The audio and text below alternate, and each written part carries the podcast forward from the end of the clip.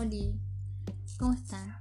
Bueno, yo voy a hablar sobre la saga de Rápidos y Furiosos, ya que, hola, ¿cómo están a todas las personas que me están escuchando? Por lo general, desde la pura profe, pero no eh, yo voy a hablar sobre las películas, no saga, porque no es una saga, las películas de Rápidos y Furiosos.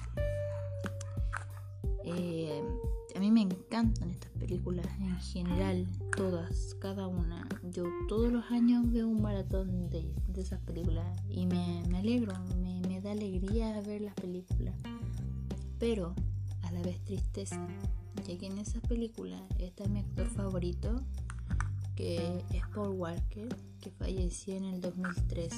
Yo tenía aproximadamente unos 7 años y desde ahí que siento mucha tristeza al ver las películas porque sé que no, va a salir en el mismo actor. Y en la película de Rápido y Furioso 9, si no me equivoco, sale el hermano y no es lo mismo. Siento que a la película le falta algo, algo importante. No, no son las mismas películas sin él. Y por eso siento mucha tristeza, mucha pena, mucha muchas emociones. No podría decir una emoción en general porque se juntan muchas emociones en ese instante y lo único que hago es llorar, dejar salir las emociones en ese sentido.